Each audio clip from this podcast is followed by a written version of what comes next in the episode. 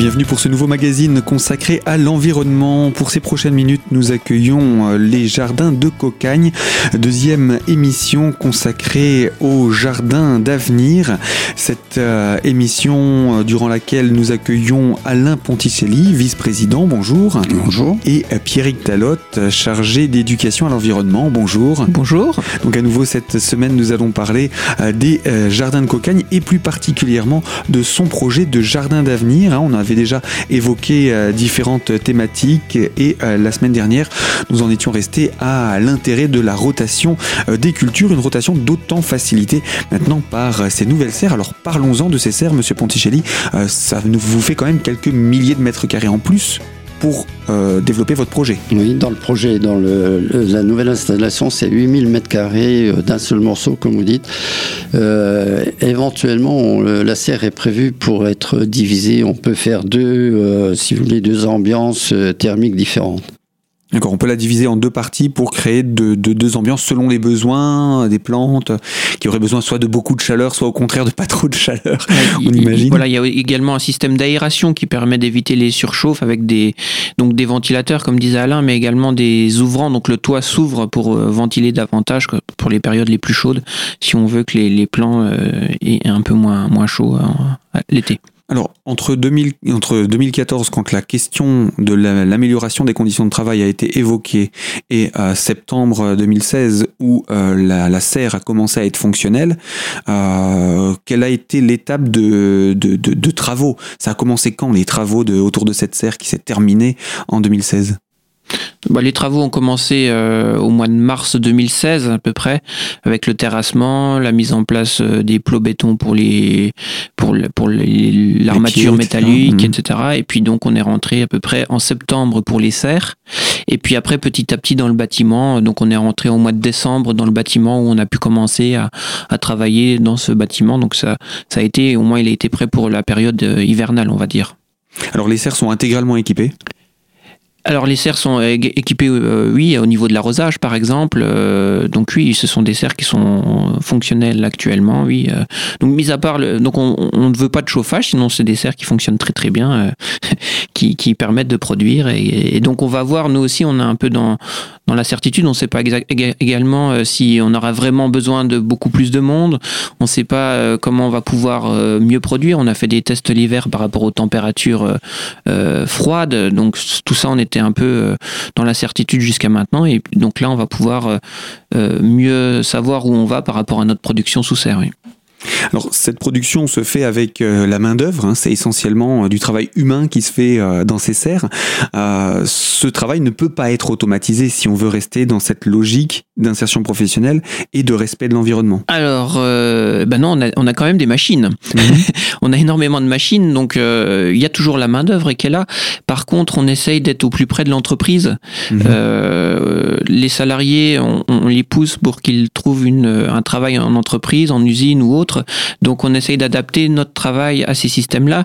Je vous prends l'exemple d'une machine qui permet de désherber. Ça sera toujours le, la personne qui désherbera. Par contre, elle va être euh, allongée, par exemple, ou assise avec une personne à côté de lui et ils vont désherber euh, ou, ou, planter à deux ou trois assis. Mais c'est une machine à guider, à arrêter, à mettre en route, etc.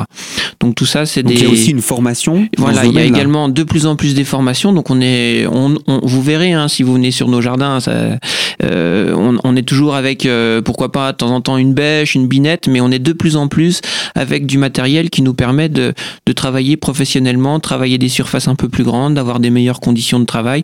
Quand vous quand vous désherbez et que vous êtes accroupi ou, ou, allongé, c'est pas enfin euh, ou allongé, c'est pas pratique. Et là, on a par exemple des machines qui nous permettent de faire ça plus facilement, plus avoir une meilleure er-, ergonomie. Alors concernant le bâtiment maintenant qui est attenant à, cette serre, qu'est-ce qu'on peut en, dire de ce bâtiment? Alors on a parlé de chambre froide, comment, comment est-il, comment le représenter ce bâtiment? En fait, c'est le, c'est le, le, le bâtiment clé de la, de la structure. Euh, il suffit pas de produire. Après la production, il y a tout un travail. Euh, la chaîne, en gros, c'est bon, c'est je récolte, je nettoie, je prépare les, légumes. Je les mets ou je les conditionne euh, tout de suite vers les paniers ou je les stocke. qui dit stockage dit différents modes de stockage, des, des, stockages on va dire à sec ou des stockages sous chambre froide et également des, des chambres de, de, production. Par exemple, les endives. Les endives ne se produisent pas euh, euh, sous, sous, la serre. L'endive se, se, prépare dans un milieu euh, clos, avec un certain taux d'humidité, dans le noir. On a également des chambres de production pour les, pour les champignons. Ce sont des choses que vous n'aviez pas avant? Ben, je dirais, euh, je vais employer le mot, euh, on bricolait là, on mmh. bricolait là, tandis que on, on a une demande, les, nos, nos consommateurs adhérents euh, sont satisfaits des, par exemple, je prends le cas des endives, donc il fallait qu'on se, qu'on s'adapte et qu'on ait un outil qui permette de produire dans de bonnes conditions ces, ces endives. Et après cette production, euh, il faut confectionner les, paniers. Alors on prépare les, on prépare les légumes, on les pèse, on les, on les conditionne, on les met en, en, panier. Et la fin de, la, de cette chaîne, ce sera la, ça sera la vente qui sera dans un, un bâtiment annexe. C'est, c'est, c'est le, ce bâtiment-là, c'est le, c'est le noyau, on va dire, de la, euh, du, du jardin. C'est le centre névralgique. Tout ce qui passe par la terre passera à un moment donné ou un autre par ce bâtiment Tout à fait. avant de partir, que ce soit à la vente ou autre. Tout à fait. Mmh. Il y a le, le légume, euh, le légume, il suffit pas de le produire et puis de le mettre dans le panier pour le pour l'adhérent consommateur. Il faut le il faut le préparer, il faut éventuellement le transformer et tout ça se fait dans ce dans ce bâtiment là. Est-ce que vous faites aussi la production de plants du coup? Ça, la, la, production de plants, on l'avait commencé il y a 3-4 ans. Mmh. On essaye, de, on essaye au jardin d'avoir une, euh, euh, si vous voulez, une production complète depuis la graine jusqu'au panier. D'où la, production de la production de plants. On fabrique nos plants. Voilà, donc les plants, on, on vend des plants à des adhérents. Hein. Et on vend également des plants à des maraîchers. Euh, donc ça, ça se fait, comme disait Alain, depuis 4-5 ans. Hein. Euh, enfin, on le faisait aussi un peu avant, mais plutôt anecdotique, on va dire. Euh, par contre, on a toujours fait les plants au jardin de cocagne. On n'achète pas de plants. On fait depuis toujours les plants que l'on, les légumes que l'on plante dans nos jardins viennent de nos plants. Et oui, des plants donc que vous faites vous-même, d'où l'intérêt de ces nouvelles serres également. Grâce à ces plants, vous produisez donc une grande diversité de produits. Je vous propose qu'on puisse en parler dans la deuxième partie de notre magazine. Messieurs, à tout de suite sur Radio Cristal.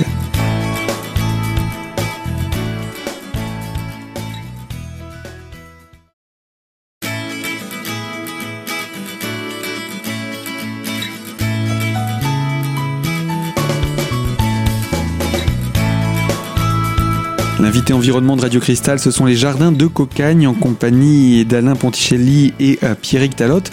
Euh, Pierrick, vous nous parliez de ces plants que vous produisez vous-même. Grâce à ces plants, donc, vous produisez environ 60 variétés différentes sous ces serres, c'est bien cela? C'est ça, oui, 60 légumes différents. Euh, bon, on va pas tous les faire, en, les passer en revue, mais on a des légumes divers. Euh, Peut-être les, les, plus insolites. On a donné l'exemple des endives et des champignons qui étaient dans la difficulté de la production, qui oui. aujourd'hui se font grâce à ce nouveau bâtiment. Mais est-ce qu'il y a d'autres insolites ou d'autres projets peut-être? Alors, euh, on a également des légumes qu'on connaît un peu moins, comme le panais. C'est un, un, très bon légume qui se fait par exemple en purée avec de la pomme de terre. Euh, on a, bon, on connaît aussi les rutabagas, au moins de nom. Euh, en légumes insolites, qu'est-ce qu'on peut ajouter bon, on, en a, on, on, doit certainement en avoir d'autres. Et puis là, depuis peu, on, se, on a également une autre production, c'est la production de fleurs coupées. donc à voir, il faut savoir que dans, en France, donc dans les autres jardins de cocagne, il y a ce qu'on appelle les fleurs de cocagne. Et donc ça, c'est euh, pourquoi pas, pourquoi ne pas faire euh, des bouquets de fleurs qu'on livrerait toutes les semaines, euh, soit à des adhérents, soit à des entreprises. Euh, ça, c'est ce que d'autres jardins de cocagne font en France. Et puis euh, donc on, on va peut-être petit à petit s'en inspirer, à voir. C'est en tout cas une question que le conseil d'administration pourra se poser dans les dans les années à venir. Il y a un intérêt aussi pour le maintien d'un équilibre du jardin d'avoir des fleurs et pas seulement des, des légumes? Alors, je, je, parle d'entreprise, pourquoi pas livrer des fleurs en entreprise. Mhm. Euh, l'intérêt également, c'est pour notre côté insertion. Euh, si on a un lien avec les fleurs, avec les entreprises, pourquoi pas avoir un lien avec nos salariés que l'on peut euh, mettre en formation, en, voilà, ou même ou même en entreprise, en grandes entreprises dans leur voilà, en, accueil pour avoir un bouquet de fleurs. Donc pourquoi pas avoir, ça soit une ouverture pour qu'il y ait des salariés en insertion qui aillent travailler dans ces entreprises. Mhm. Euh, et sinon, pour la, pour la, la, la, la diversité euh, de, de sous-serres ou, ou, ailleurs, cette production de fleurs, est-ce qu'elle a, elle revêt une forme d'utilité Alors, elle est, la plupart des, des, fleurs qu'on trouve dans le commerce, c'est pas des fleurs françaises, c'est des fleurs euh, hollandaises, on va dire, pour les plus proches, ou alors d'Afrique, d'Afrique du Nord ou, ou de, du Sud, enfin, peu importe. En tout cas, c'est plus par rapport au consommé local qui est important, d'une façon bio, parce que nos fleurs vont être aussi en, en bio. et ça, ce qu'on trouve dans le commerce, pour l'instant, on a, on a du mal à trouver ce, genre de fleurs. Mhm. Donc voilà pour ces, diversités. Il euh, n'y a pas de dans votre jardin, il n'y a pas de verger, euh, de fruitier. Euh? Alors qu'est-ce qu'on a d'autre en production? On a quand même de la production de miel. Donc on a, on Donc vous avez un rucher. Voilà, on a des ruchers, voilà. On a ah bah, Ils vont être heureux avec votre production de fleurs alors. Eh ben voilà, et puis il faut savoir que, que les abeilles sont, sont très utiles au jardin. On, le voit surtout sur les fleurs et les arbres fruitiers, mais également euh, par exemple sur une courgette. Si, si vous n'avez pas d'abeille qui vient sur votre ou, ou de bourdon, hein, peu importe, un insecte pollinisateur qui vient sur votre fleur de courgette, votre fleur de courgette ne se transforme pas en courgette. Et c'est le même exemple pour la tomate, pour l'aubergine, pour le concombre, pour le poivron, etc. Donc les, les insectes les abeilles, en plus de faire du miel, elles nous pollinisent nos, légumes euh, fruits et donc on peut avoir une belle production dans nos jardins. Alors ce bâtiment, il fait quelle superficie pour en revenir à sa, à sa structure, à la structure même de, vos installations? Alors il fait à peu près un hectare, 1,2 hectare. Euh, voilà, donc c'est à peu près deux tiers de serre, un tiers de, de bâtiments euh, qui, nous ont permis de, de mieux produire. Je pense qu'on, pour les personnes qui ne connaissent pas encore cette, euh, cette partie-là, il faut venir découvrir parce que c'est, c'est quand même assez impressionnant par rapport à, à l'installation initiale. Alors, euh, on l'a dit, ce projet est coupé en trois parties. Là, on a, on vient de, de d'inaugurer euh, durant ce premier trimestre la, la, première partie, la plus importante, la plus conséquente également en termes financiers et de conditions de travail. Quelles sont les prochaines étapes?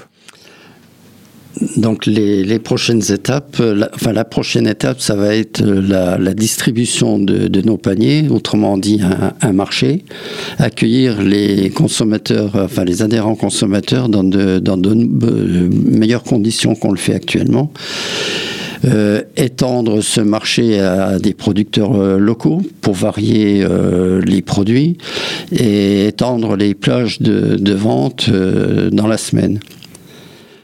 Est-ce que tout cela permettrait également d'accueillir de nouveaux euh, adhérents euh, consommateurs?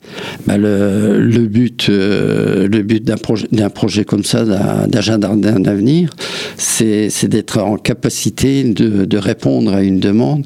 là, d'après nos, statistiques sur le, sur le jardin, on est en constante augmentation d'adhérents. De, mmh.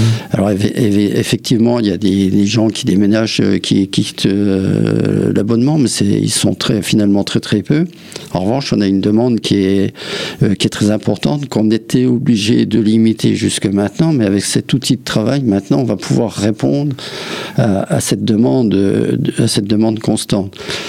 Puis j'ajouterais que on a parlé chiffres, on a parlé surface, ça paraît impressionnant. Euh, c'est pas un projet utopiste. Hein. je, je, vais dire, c'est un, projet qui a été euh, mûri, qui a été réfléchi. Euh, on s'est attaché le, la collaboration d'un ingénieur conseil pour euh, et d'un architecte pour travailler sur le projet. Le, les fabricants de serre, on n'a pas été, on n'a pas fait un choix, je vais dire, arbitraire rapide. On a, on a mis le projet en compétition. on a trois trois, trois fabricants qui ont fait des propositions. On a, on a, on a choisi ce qui nous semblait le, meilleur, le plus adapté. Et un point fort de, également de ce projet, c'est qu'on a travaillé qu'avec des, on va dire, des entreprises françaises et proches du, du bassin de, économique de, de Taon. Ce qui reste également dans votre dynamique, consommer local. Consommer local. Ça Donc la, boucle était bouclée grâce à ça. Bah, euh, je l'espère, oui. c'était, c'était répondre. C'est, normal. On, est quand même, euh, on représente quand même une activité économique. On est sur un bassin, euh, un bassin géographique et économique. On, se doit, comme une entreprise, de, de, travailler avec ce même, on va dire, idéal et, et des entreprises proches et ainsi donc d'être plus respectueux également de notre environnement puisqu'on consomme local, moins de déplacements, de transports, etc. Euh, Alain Ponticelli, je vous propose qu'on se retrouve dans la troisième partie de notre magazine. Je vous rappelle que vous êtes vice-président de l'association des jardins de Cocagne à euh, Taon-les-Vosges et euh, Pierrick Talotte, chargé de l'éducation à l'environnement. On vous retrouve tous les deux dans la troisième et dernière partie de notre magazine. A tout de suite.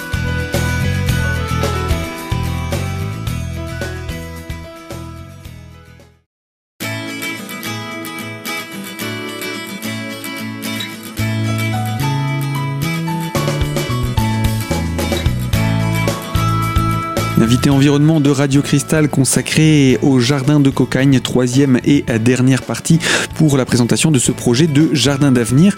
La première étape est terminée, euh, mais une seconde étape va voir le jour durant cette année 2017, il me semble. Euh, Alain Ponticelli, cette deuxième étape de ce jardin d'avenir, de quoi s'agit-il? Un nouveau bâtiment de vente, vous nous aviez laissé sous-entendre cela précédemment. Tout à fait. Euh, pour, pour nous, c'est un, c'est un marché, c'est là que les, les, adhérents consommateurs vont vont chercher d'une part leur panier. C'est là qu'ils pourront, qu'ils pourront acheter euh, des légumes euh, pour compléter leur, euh, leur panier. depuis 2-3 ans, on a ajouté des, fruits, des fruits qui proviennent de, de coopératives bio régionales. Et puis, euh, on, a, on a une forte demande de, de, producteurs locaux actuellement. On a un boucher, on a un fromager, on a un, apiculteur, on a un boulanger, et on sent qu'il y a une demande et qu'une grande variété de. On va pouvoir avoir une plus grande variété de, de producteurs et dans de meilleures conditions à la fois d'hygiène et, et commerciales. Donc ce sera un vrai avantage pour le territoire également. Donc cette deuxième phase devrait voir le jour quand du coup? Parce qu'il faut aussi accuser un petit peu le coup de, de, de, de, de, l'installation, de la construction, de la mise en route du travail, tout ça? Eh ben, Écoutez, le, le dernier conseil d'administration qui s'est passé il y a une quinzaine de jours, euh, on a voté le, démarrage des, des travaux du marché, c'est-à-dire que l'architecte et l'ingénieur étaient là, nous font leur dernière proposition, on va lancer les travaux, allez, on va dire, pour être opérationnel à l'automne. À l'automne. À l'automne. On y, on y, tient parce que, si vous voulez, le marché, euh, à part le côté commercial, euh, on a une demande également des bénévoles euh, pour faire le lien entre les, les adhérents et le jardin. Mhm. Euh, ça, va être un, ça va être aussi un outil de consommation, de, pas de consommation, de communication. On va pouvoir informer nos adhérents sur l'activité du jardin. Ben voilà, ce mois-ci, il y a tant de personnes qui sont entrées en formation, tant de personnes qui sont sorties vers un emploi. Et, et ça, ça, va être un, également un outil de, de communication, tenez-moi en compte dessus. Une vraie vitrine. Ça sera la vitrine du jardin. Du, du jardin, de l'association, mais au sens large du terme, pas seulement l'aspect euh, production Pas du tout. et ce qui en sort. Voilà, il faut que, le, que la personne qui, qui vienne sur le jardin, évidemment, elle, elle, adhère à notre charte, et ça va être une ouverture sur, sur l'outil. On, on, va organiser depuis le, le marché des, euh, des visites de jardin. Les gens euh, pourront, euh, depuis le marché, aller, euh, pas se promener, mais se rendre compte de, de notre activité. Alors ça c'est la phase 2, donc pour la fin de l'année, on va dire, pour l'automne. Voilà, tout à fait. Une autre phase est prévue? Alors euh, oui, vous m'aviez dit trois phases, donc il, doit en rester phases, une. Il y a trois phases, mais euh, si vous voulez, au départ dans le projet, euh, notre consigne, c'était avec tous les, les, les, personnes qui ont travaillé dessus, c'était ne pas se freiner. Comment vous voyez un, un, un jardin idéal Mhm. Alors après, il y a eu des coupes sombres. On a fait on a supprimé certains postes. Et en fonction des, des financements, on a décomposé donc en trois, euh, trois parties. Et là, il restera une, une troisième partie. Alors, on ne la néglige pas parce qu'elle est importante. C'est ce qu'on appelle un tiers-lieu. Le tiers-lieu, pour nous, c'est à la fois la, partie, on va dire, le fonctionnement, l'administration du, du, jardin, ce tiers-lieu comprendra également euh, euh, notre restauration. Actuellement, on a une, cuisine et puis on fait des repas pour les salariés. C'est le lieu fonctionnel, c'est ça? C'est les bureaux, etc. Voilà. Mais ça va au-delà, c'est-à-dire pourquoi tiers-lieu? C'est parce qu'on veut être en capacité d'accueillir éventuellement d'autres, enfin pas éventuellement, on le fait déjà, d'autres structures, d'autres associations. Et Pierre qui travaille sur le sur l'environnement, je pense aura là un, outil pour accueillir et informer les, les gens, enfin les, les, adhérents, les personnes qui le souhaitent sur le sur l'environnement. Dans le domaine de l'éducation à l'environnement. Tout à fait. Mais donc, vous parliez aussi d'un jardin pédagogique? Alors le, jardin pédagogique, on l'a, on l'a déjà, on l'a réaménagé suite aux, travaux de, du projet d'avenir. Donc là, il, il, est, il est opérationnel depuis 2002, hein, donc euh, ça date. Hein. Euh, donc là où on fait ce qu'on appelle de l'éducation à l'environnement, donc euh, de l'accueil de groupe, beaucoup de scolaires en ce moment, hein. des accueils de loisirs, des maisons de retraite, enfin n'importe quel groupe qui veuille visiter nos jardins. On propose aussi également des goûters d'anniversaire et donc donc ce jardin pédagogique, c'est bien un, réel support pour, euh, pour proposer ces animations tout public euh, sur les thèmes du jardinage, hein, bien entendu, on le comprend bien, jardinage biologique tant qu'à faire. Euh, également du compostage, parce qu'on est également beaucoup sur la prévention des déchets, comment éviter que des déchets soient faits, comment les trier, comment voilà éviter qu'on produise ces tonnes de, de, déchets. On est également sur les thématiques de l'eau, puisqu'on a un petit ruisseau qui passe au milieu de nos jardins, sur le thème de la forêt, puisqu'on a une petite haie, et puis également sur l'apiculture avec euh, notamment bah, le rucher qu'on a euh, sur nos jardins et même sur, euh, on a des ruches également sur l'extérieur. Voilà.